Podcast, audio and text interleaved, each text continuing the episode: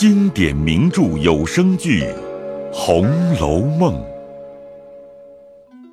第一百零三回：施毒计，金匮自焚身；媚真禅，雨村空欲救。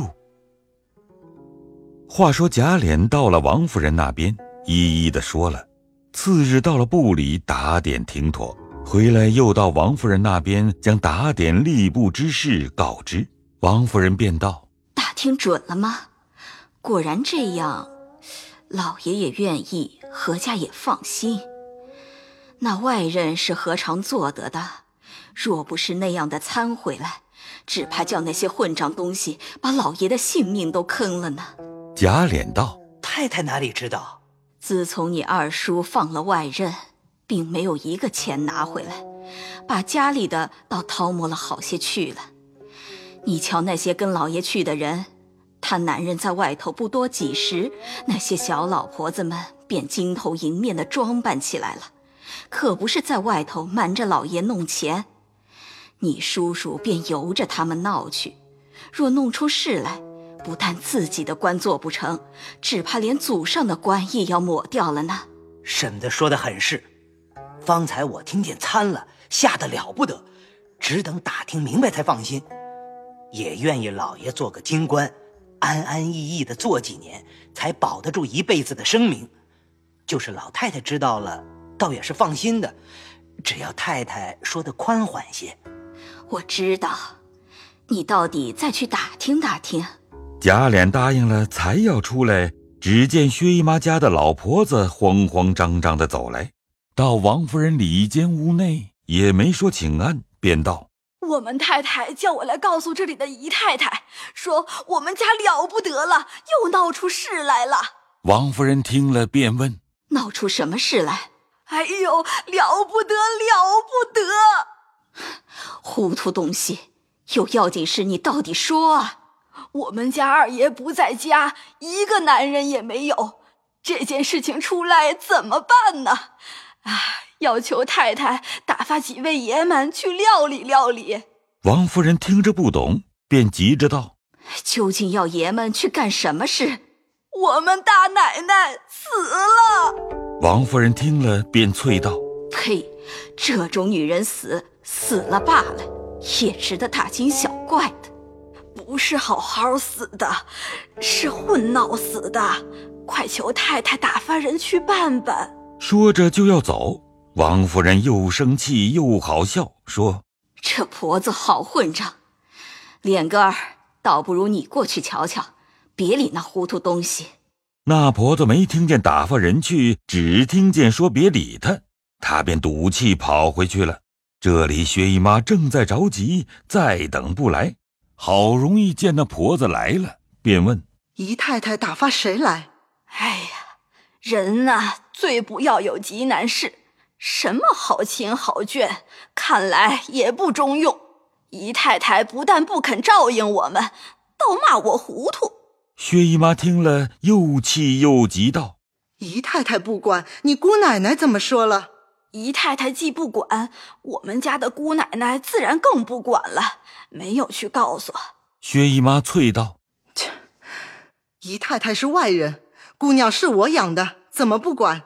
婆子一时醒悟道：“是啊，这么着我还去。”正说着，只见贾琏来了，给薛姨妈请了安，道了脑，回说：“我婶子知道弟妇死了，问老婆子，再说不明，着急得很，打发我来问个明白，还叫我在这里料理，该怎么样？姨太太只管说了办去。”薛姨妈本来气得干哭，听见贾琏的话，便笑着说：“哎。”倒要二爷费心，我说姨太太是待我最好的，都是这老货说不清，几乎误了事。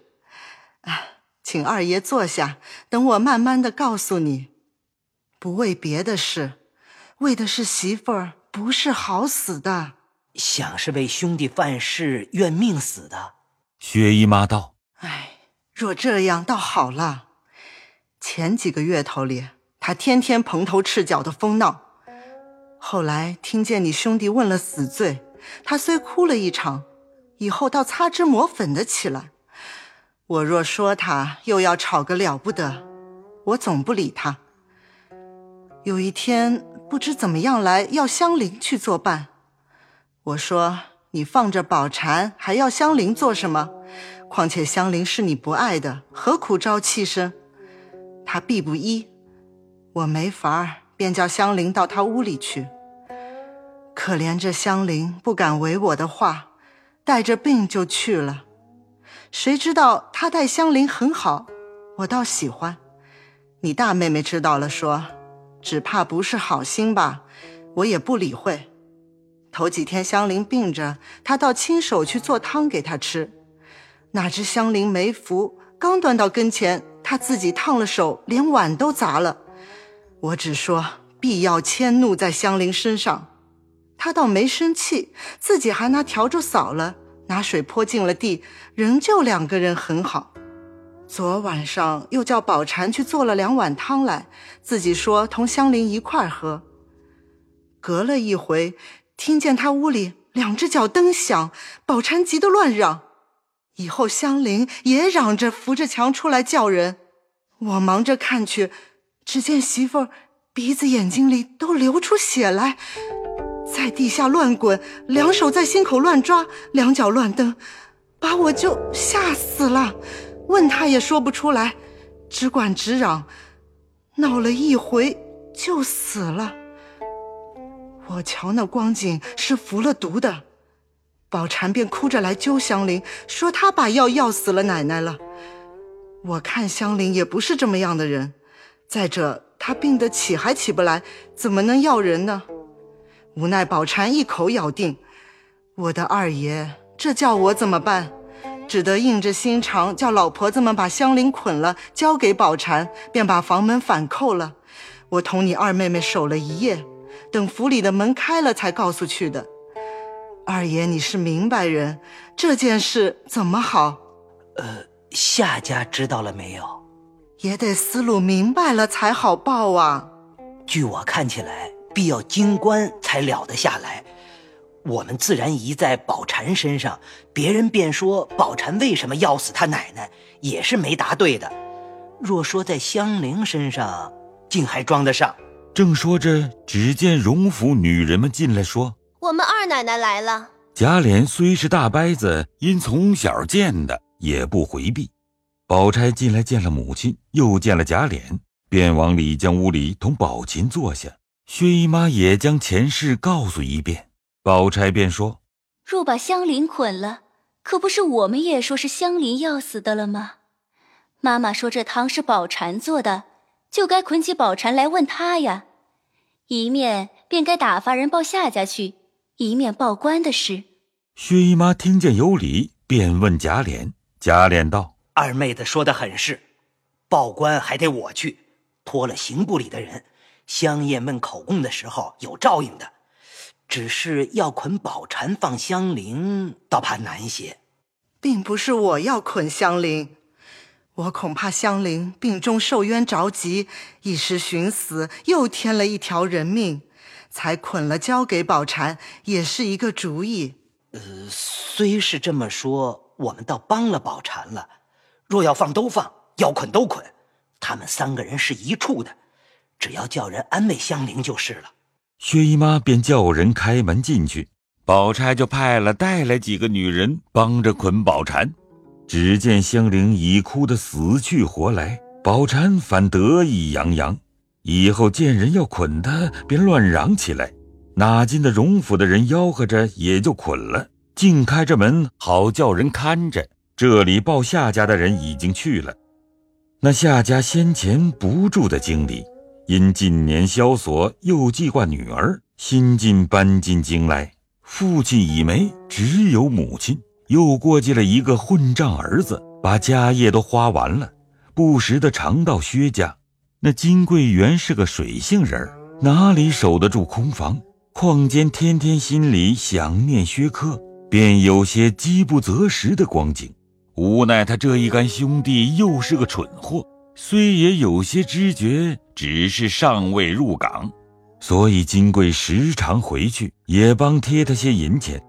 这些时正盼金贵回家，只见薛家的人来，心里就想又拿什么东西来了。不料说这里姑娘服毒死了，他便气得乱嚷乱叫。金贵的母亲听见了，更哭喊起来，说：“哎呀，好端端的女孩在他家，为什么服了毒呢？”哭着喊着的带了儿子，也等不得雇车，便要走来。那夏家本是买卖人家，如今没了钱，哪顾什么脸面？儿子头里就走，他跟了一个破老婆子出了门。在街上啼啼哭哭的雇了一辆破车，便跑到薛家，进门也不打话，便儿一声肉一声的要讨人命。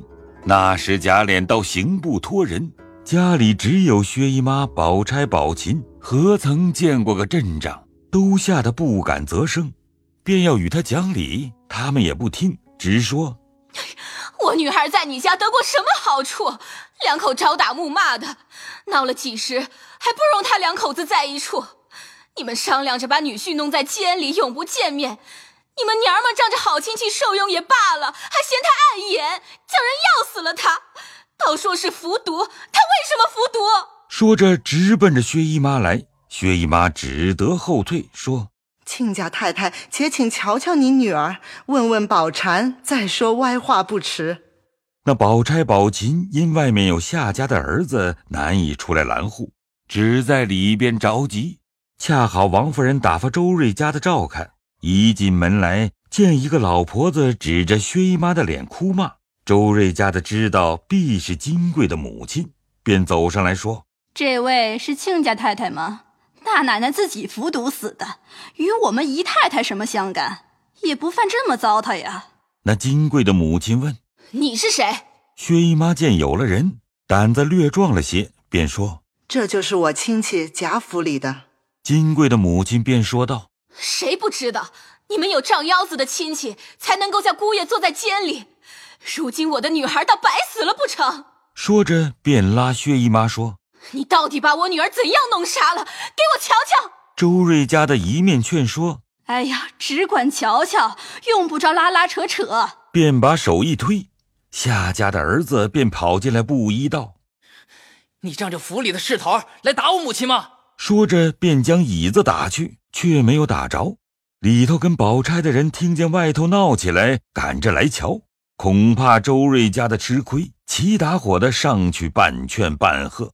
那夏家的母子索性撒起泼来说：“知道你们荣府的势头，我们家的姑娘已经死了，如今也都不要命了。”说着仍奔薛姨妈拼命。地下的人虽多，哪里挡得住？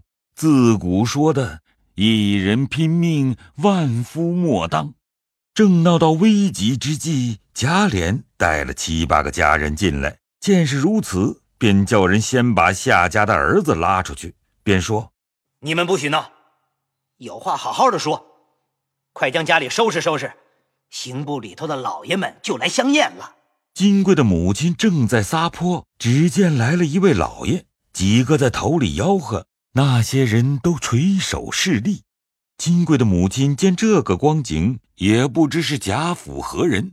又见他儿子已被众人揪住，又听见说刑部来验，他心里原想看见女儿失手，先闹了一个稀烂，再去喊官去，不成往这里先报了官，也便软了些。